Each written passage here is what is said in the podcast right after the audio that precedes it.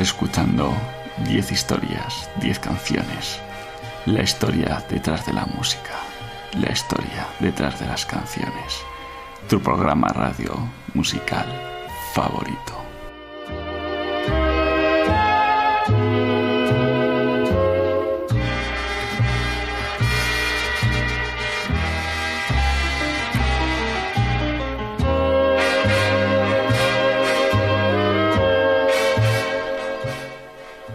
Te recuerdo que me escuchas en Onda Cero en formato podcast a través de su página web www.ondacero.es. También puedes escuchar todos mis más de 300 programas antiguos en mi web 10historias10canciones.com. Estoy en redes sociales, soy arroba ordago13 en Twitter y en Spotify, donde puedes seguir mis listas, y en facebook.com barra 10 historias 10 canciones.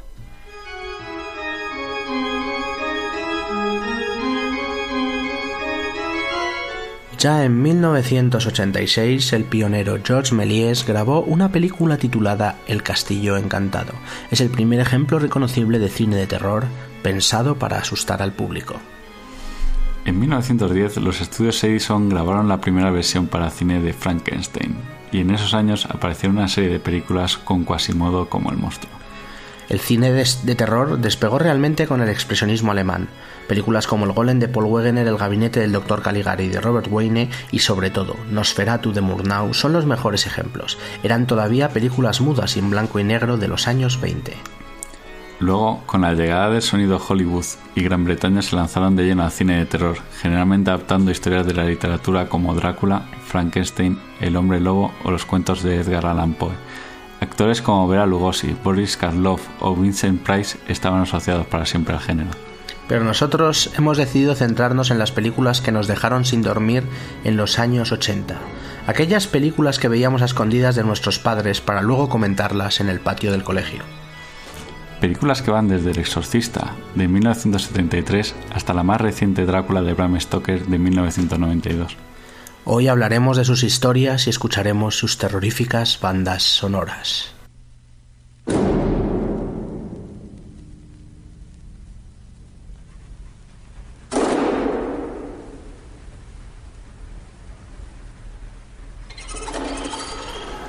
Bueno, la primera película de la que vamos a hablar es sin duda la más famosa de todas. Se trata del exorcista William Friedkin, obra maestra de 1973 una familia que tiene una hija poseída, la madre es Ellen Burstyn, actora, una actriz brutal, Max von Sydow hace, hace de cura exorcizador y bueno, en su momento chocó mucho porque tiene unas escenas demasiado violentas y Hugo es un expertillo en la película, ha visto, la ha visto varias veces, igual que yo varias veces, incluso la versión extendida, aunque esa no la recomendaría tanto. Porque hay más escenas sanguinolientas. Realmente solo una que merezca la pena, el resto se podían haber quitado como bien hizo al principio.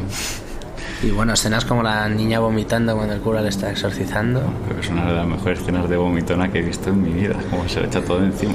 Ya, pero y cuando el, el, la niña se, el se, crucifijo. Se clava el crucifijo en sus partes, diciendo deja que Jesús te folle, eso es algo rememorable.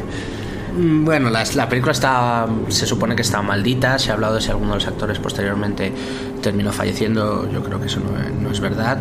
Ardió el set de rodaje. Sí, de hecho el director llevó a curas para que bendijeran el rodaje durante mientras esto por todas las clases de convocaciones al demonio que se hacían. Y bueno, teóricamente al final no vamos a desvelar qué es lo que sucede con la, con la pequeña McNeil, pero tendrán que verlo, ¿no? Efectivamente. Será o no será exorcizada. Es también muy reconocible la banda sonora, que es también lo que hemos venido aquí a escuchar. Es una canción de Mike Oldfield, en aquellos entonces era un chavalillo de apenas 18 o 20 años y había compuesto la que es su, su obra maestra, Las campanas tubulares, y es una inquietante canción que pega perfectamente con, con los momentos de misterio de la película. Y sin más, estamos hablando de una película llamada El Exorcista y una genial banda sonora en la que Michael Field había creado este Tubular Bells.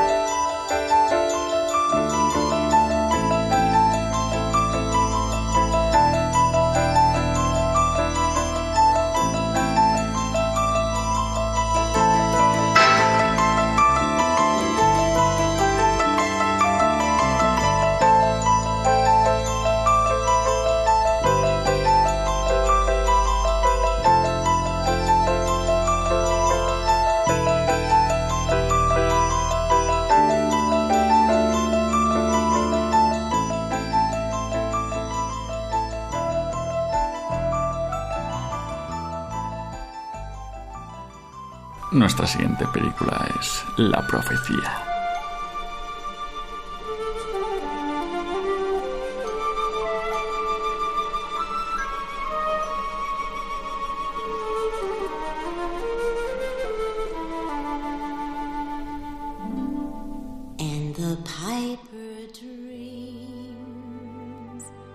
Bueno, la siguiente película es The Omen, La Profecía, un guion y novela de David Seltzer, eh, una de las primeras películas que dirigió el gran Richard Donner y que cuenta en el papel de Robert Thorne, el embajador americano, al genial Gregory Peck, una película, bueno, la, la historia de ¿y si tu hijo fuera la reencarnación del diablo? Pues el anticristo, el, el, el pequeño Damien que da un poco de miedo con su cara de su sonrisa.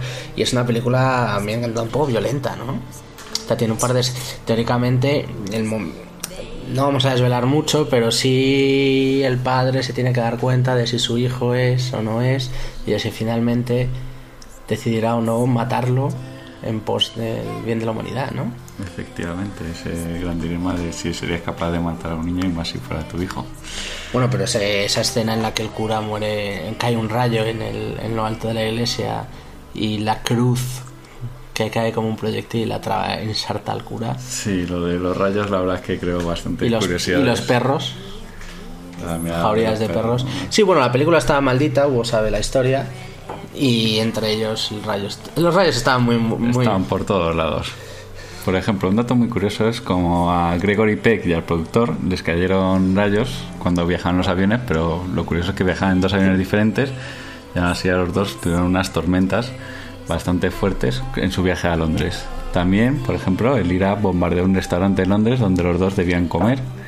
Otro productor casi se alcanzó por un rayo centímetros en Roma y lo más curioso es un avión que el estudio decidió cambiar en el último momento para ir a Israel, terminó estrellándose con todos dentro. Y bueno, la banda sonora es una obra maestra del gran Jerry Goldsmith, uno de los mejores de todos los tiempos. Recibió un Oscar por, por las composiciones inquietantes de esta película. Y vamos a escuchar el que es el tema principal, el, una especie de canto a Satán llamado Ave Satani, que es bastante terrorífico, la verdad.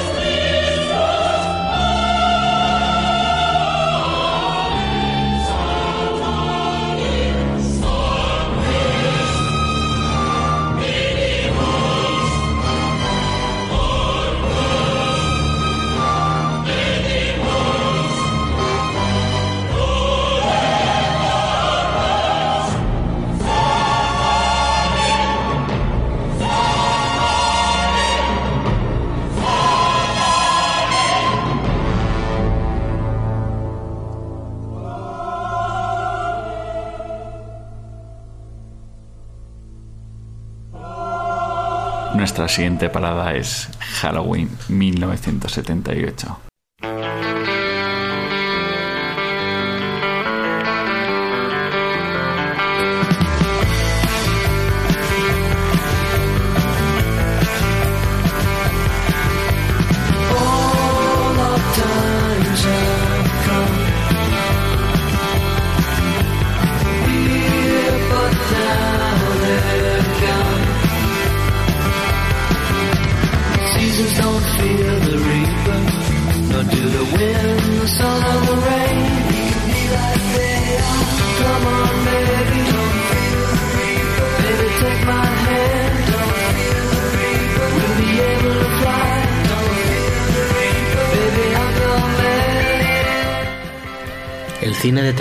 Despegó a finales de los 70 con películas como Carrie o Halloween de John Carpenter, que inició el conocido género de las slasher films.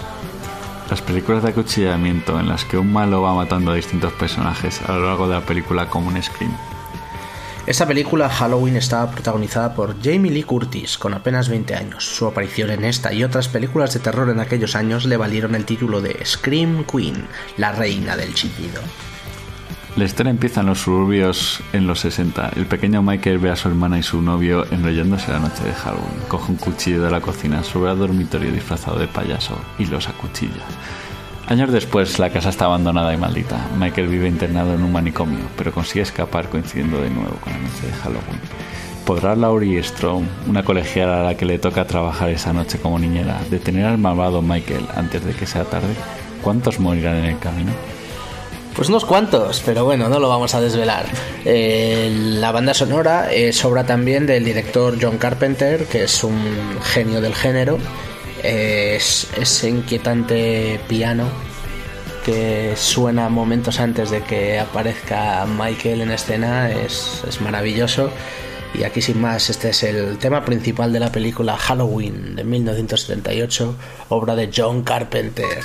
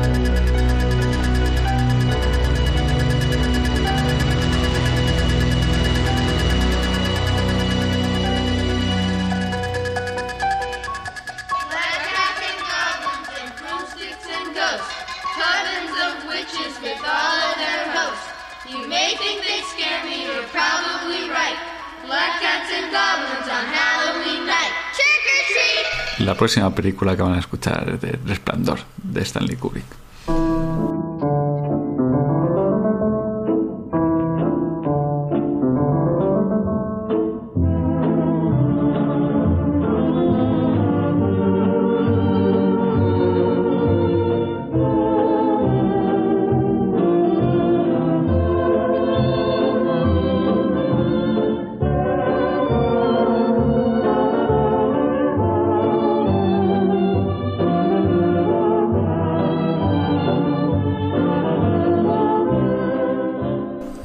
Las películas que me he visto para preparar el programa y que no había visto era El Resplandor de Kubrick y es sin duda la que más me ha gustado de las que he visto este fin de semana. Jack Nicholson está soberbio en el papel de Jack Torrance, en enloquecido en un hotel en medio de la nieve que se vuelve loco e intenta asesinar a su familia. Se trata de una novela de Stephen King que llevó magistralmente al cine Stanley Kubrick en los 80, ¿verdad, Hugo? ¿Verdad, Juan? Stephen King es el, vamos, uno de los mayores escritores de, de novelas de terror. Muchas de ellas han sido llevadas al cine. Yo creo que ninguna al nivel de esta. también creo que es una de las películas de terror más conocidas y mejor llevada al cine. De hecho, la historia de El Resplandor se dice que está basada un poco en la vida del propio Stephen King cuando intentó dejar el alcohol y que también había una historia con su familia un poco turbia. Sí, que tenía ciertos episodios de violencia hacia su familia, él mismo lo ha reconocido en aquellos años. Eh, bueno, eh, es una persona normal, re- recuperada de todo aquello, eh, pero eh, a través de, de esta novela mm, logró canalizar sus miedos y bueno, es una historia en un hotel de, de Denver, que ahora es un de Colorado, que creo que es un sitio de obligada visita para frikis ahora, con aquellas ellos pasillos con formas sinuosas en el suelo, con el niño yendo, Sí, yendo en patinete por ahí. Todo el mundo quiera encontrar la habitación 237 en el Hotel Overlock. Es bastante, bastante. tiene, no es tan sanguinolienta la, la película, ¿sabes? Hay algunas escenas de fantasmas, porque el, el- Lo de las el hotel está, el hotel está em- embrujado y lo que tú quieras, pero es la, la tensión de toda la gente, es puff, el, el- laberinto, como lo usan al principio y luego al final. eh, La locura de... el tío se va volviendo gradualmente loco. Es una película brutal, recomiendo a todos que la veáis. eh, como en muchas bandas sonoras, Stanley Kubrick, en lugar de usar a alguien que compusiera canciones expresamente para la película, usó música clásica ya previamente existente. En este caso, la obra de un compositor polaco actual, Krzysztof Penderecki. Eh, varias canciones suyas aparecen en la película, entre ellas esta que vamos a escuchar, que se llama De Natura Sonora, que es eh, inquietante y, vamos, encaja perfectamente con, con las imágenes sin haber estado compuesta expresamente para ella. Y esto es, esto es El Resplandor. Y esta obra de Krzysztof Penderecki se llama De Natura Sonora.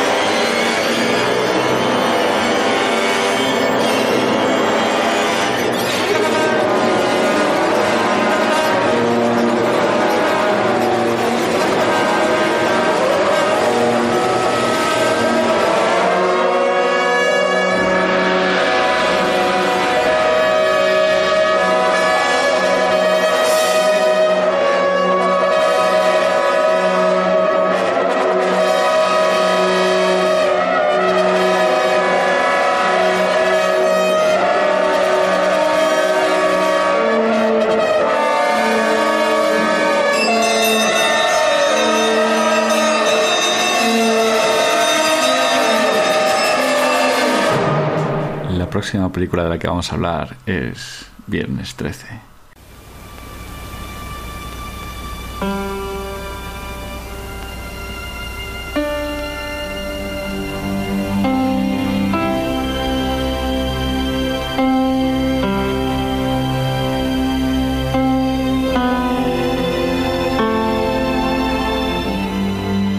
En 1980, el director Sean S. Cunningham y el escritor Victor Miller eh, crean la película Friday the 13th, Viernes 13, eh, para, basándose en el éxito que habían tenido anteriormente Halloween de John Carpenter, otra slasher movie y, vamos, en este caso fantástica, que dio lugar al, al mítico personaje de Jason. Jason Borsis, que muere ahogado en el campamento de Christian Lake y días después la pa- pareja de jóvenes que le tienen que cuidar pues aparece asesinada en un granero. El campamento a partir de entonces se consideró que estaba maldito, pero 20 años después un grupo de jóvenes intenta rehabilitar el campamento en donde se encuentran un viejo de la zona que les avisa todos ustedes van a morir, van a morir porque él está aquí. La película dio lugar a toda una saga basada en el personaje de Jason con la máscara de hockey. Pero en la primera película él no, es, él no mata a nadie. Entonces, ¿quién es el asesino? ¿Quién es el asesino en la primera película? Lo dejamos ahí. Yo creo que la gente debería de verla. Y es una de las primeras películas en las que aparece Kevin Bacon como actor, sale brutalmente asesinado. Y la banda sonora corre a cargo de Harry Manfredini, eh, hace un excelente trabajo, eh, esos violines puntualizando las notas terroríficas. Y bueno, este es el tema principal de la película Viernes 13 de Harry Manfredini.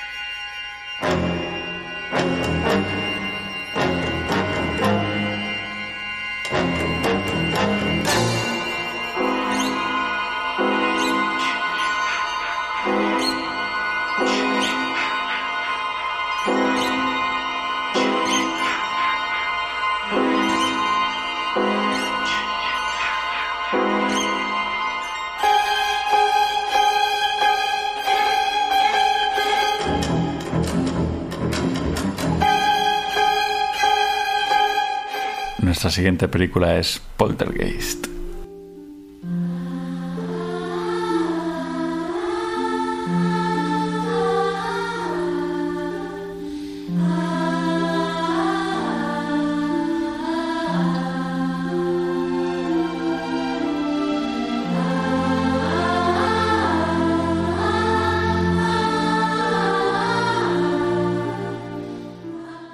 Otra de las películas que más miedo nos causaron cuando éramos pequeños, en los 80, y esta ya la había visto, la he vuelto a ver este fin de semana, es Poltergeist. La casa está embrujada, eh, esa pequeña Carolan, la madre diciéndole, Carolan, no mires hacia la luz, no vayas hacia la luz. Se trata de una película que escribía y producía Steven Spielberg, que dirigía un entonces desconocido Tobe Hopper, y bueno, un poco gore y un poco...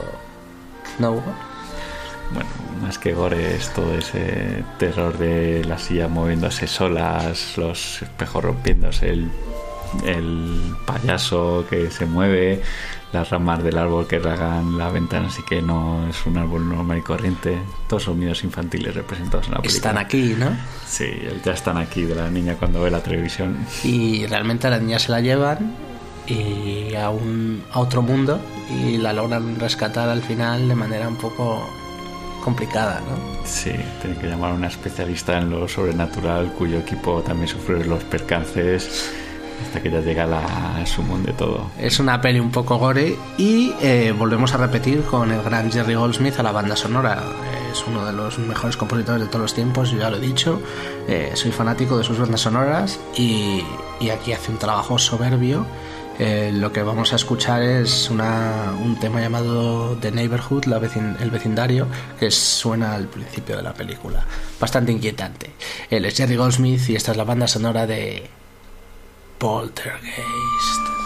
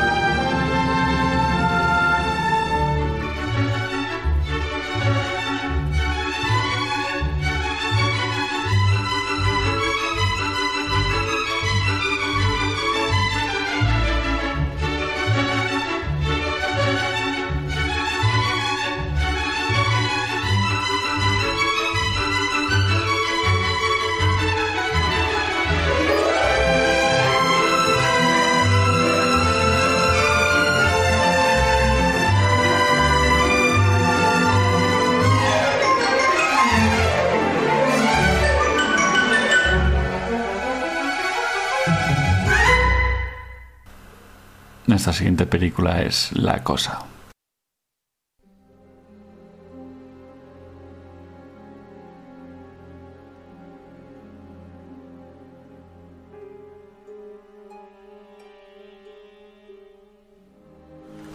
Antes hemos hablado de Halloween 1978 de John Carpenter y ahora volvemos a hablar de otra obra maestra de este genio del terror, en este caso una película llamada La Cosa, de 1982. Muchos quisieron compararla con Alien que había salido tres años antes.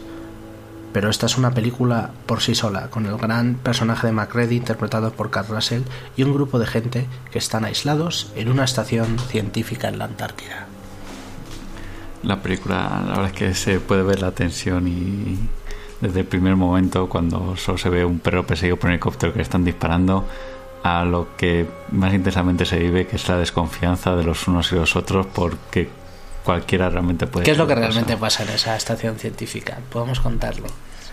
Hay un... Alienígena, encuentran... Saben que hay algo, un alguien, pero que, que, ha des- no... que ha despedazado primeramente una estación científica noruega, matando a toda la gente, y ahora infecta a, a las personas de, de esta, de esta estación americana, hasta que van matándose unos a otros. Adoptando sus formas de forma que no se puede saber quién o qué Con es. sus formas de manera un poco grotesca, es súper gore, Sí. o sea, tripas abiertas, sangre, cabezas de perro mal, mal hechas y un poco desagradable. Pero vamos, es una película de culto brutal, a, a mí me encanta, sobre todo por el ambiente de la Antártida, eh, ese- esa nieve y ese aislamiento ayudan mucho al, terror.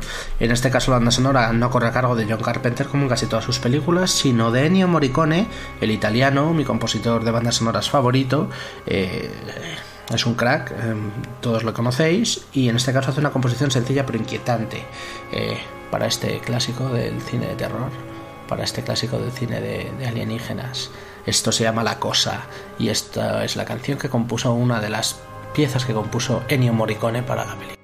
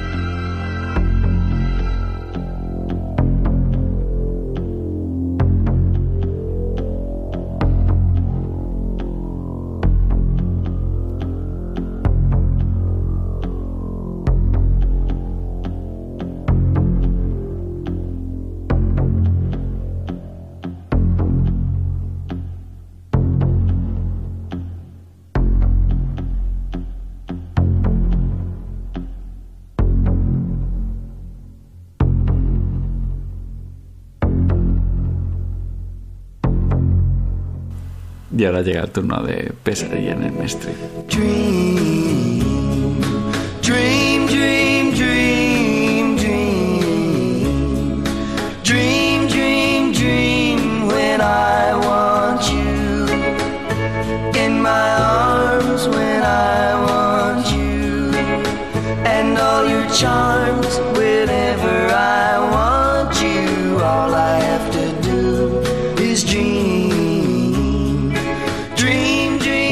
Es otro de los grandes directores de cine de terror, eh, quiz- eh, creador de la que quizás su película más famosa, Pesadilla en Elm Street, y también la más famosa película de terror de los 80 en mi opinión, la que más miedo nos daba en su momento, Freddy Krueger se metía en tus sueños y no podías escapar de él y de su, de su Garra de mano garra cuchilladora. Y bueno, otra película en los suburbios, eh, donde los jóvenes son las víctimas. ¿Y cuál es la historia de Freddy? Pues para no estropar todas las películas en general, porque la historia se va contando a lo largo de toda la saga, digamos que Freddy fue un hombre un poco perturbado, que ya se veía desde los inicios que le gustaba automutilarse y cosas por el estilo. Y entonces la carrera del odio de todo el pueblo, que deciden acabar con su vida quemándole en su propia casa. De ahí unos cuantos demonios le dan la oportunidad de vengarse y la forma en que lo hace él es introduciéndose en los sueños de todos los hijos de la gente del M Street y acabando con ellos. Pero ah, si te mataba en sueños, te mataba en la vida real. Entonces, Sí, sí, podían levantarse con las cuchilladas que habían recibido durante el sueño, sin habían perdido un brazo, aparecían sin él, con... ahí Freddy te mataba con, sus, con su garra, ¿no? Bueno, la verdad es que la cantidad de muertes originales que se puede ver en las películas pasa por desde un videojuego a aplastamientos, Bueno, pero en la primera película, que es principalmente la que estamos hablando, luego la saga sí que es, es, es brutal, es de, de las es con la cuchilla, básicamente, ¿no? Sí, creo que a lo mejor puede ser A- como a- lo dices. ¿Al personaje Nancy llega a matarlo? Eso ya, eso sí tiene que ver la película. Hay que ver la película. Bueno, la banda sonora es a cargo de Charles Bernstein, es de lo más recordado de la misma y pone el tono perfecto para que sufras más de un susto, esperando a que Freddy se cuele en tus sueños. Esto es pesadilla en Elm Street.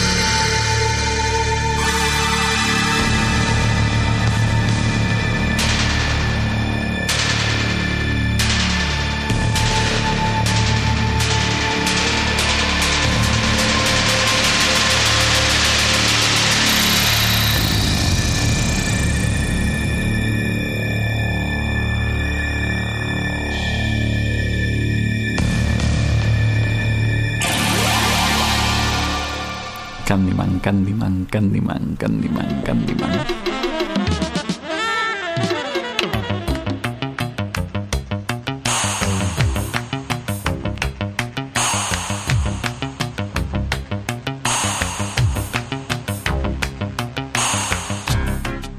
Clive Barker escribió la historia de Forbidden, que fue adaptada posteriormente al cine en 1992 por el director Bernard Rose como Candyman, una historia de muertes y abejas. ¿Cuál es la historia de este negro con un gancho?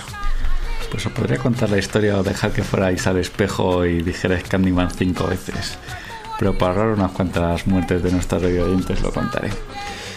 Fue un hombre que, atrapado un poco injustamente con las manos ensangrentadas de dos niñas, la Él gente- no los había matado. él no las había matado.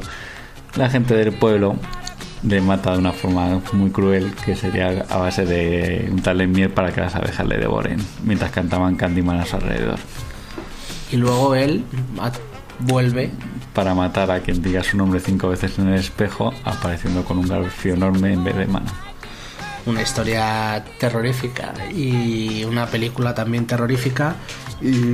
Muy destacable en este caso, y por eso la hemos elegido, es la banda sonora. Philip Glass es uno de los compositores más influyentes del siglo XX y es la mente que está detrás de esta minimalista pero brutal música para esta película, este Candyman.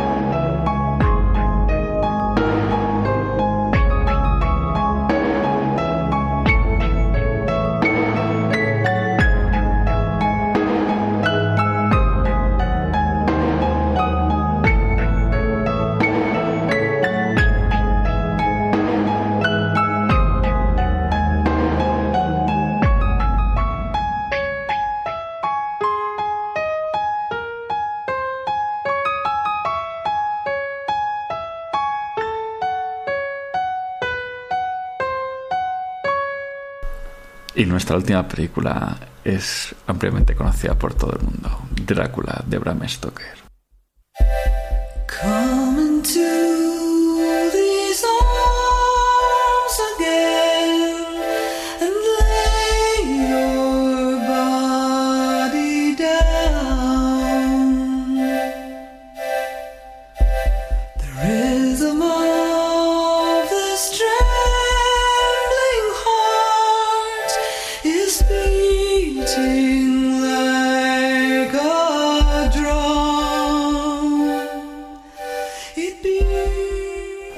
Bram Stoker lo escribió en 1897 y Francis Ford Coppola realizó la versión más famosa, hay muchas, de esta historia, en 1992, la historia de Drácula. Gary Oldman era el conde Vlad von Dracul, Keanu Reeves era Jonathan Harker, Winona Ryder era Mina y Elisabetta, y Anthony Hopkins era Van Helsing. ¿Qué te podría yo contar de esta película? Supongo que es un argumento que más o menos todo el mundo conoce y una película que mucha más gente habrá visto. Una historia basada parcialmente en hechos reales. Parcialmente. Siempre se La ha rumoreado que existía un Vlad. conde Drácula en Rumanía en los siglos XV, pero bueno. Sí, esto es un momento de, de la película que lo cuenten al principio. Un poco también la historia de Vlad y cómo llegó a la situación de haberse convertido en una criatura inmortal. En un vampiro, porque realmente es una- son criaturas inmortales, pero pero se alimentan de la sangre y tienen toda una serie de, de misticismo alrededor que, que las diferencia de, yo que sé, por ejemplo, unos zombies. Sí. La que fue a lo mejor quizás una película que rompió un poco con lo que había sido antes, pero a la par la última que en Vampiros había una jerarquía tan marcada como que, que Drácula tuviera ahí a sus las putas de Satanás que las llaman, ¿no? Sí, pero realmente, teóricamente, esto se centra en la historia de que Drácula es el vampiro. Luego hemos visto ya posteriores películas, por no mencionar la infecta, la infecta saga que circula ahora por, los- por los cines, que, que hacen referencia a otro tipo de historias. De hecho, en esta película, eh, Drácula es amigo de los lobos. Sí. Algo que contrarresta con eh, posteriores abominaciones, ¿no? Que han salido por ahí y que tanto gustan a los jóvenes. En realidad esta película es una historia de amor. Sí. Punto pelota. Es, es, es Gary. Oldman intentando seducir a, a Winona Ryder.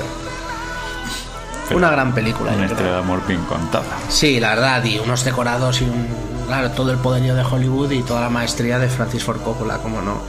Eh, sigue sin ser una de las mejores películas de Coppola. Habrá opiniones, como siempre. Bueno, Coppola conoció al compositor polaco Wojciech Kilar en un concierto en París y le ofreció su primer trabajo en Estados Unidos. La banda sonora de esta película, la banda sonora de Drácula. Y suena así. Esto es lo que compuso Wojciech Kilar. Drácula.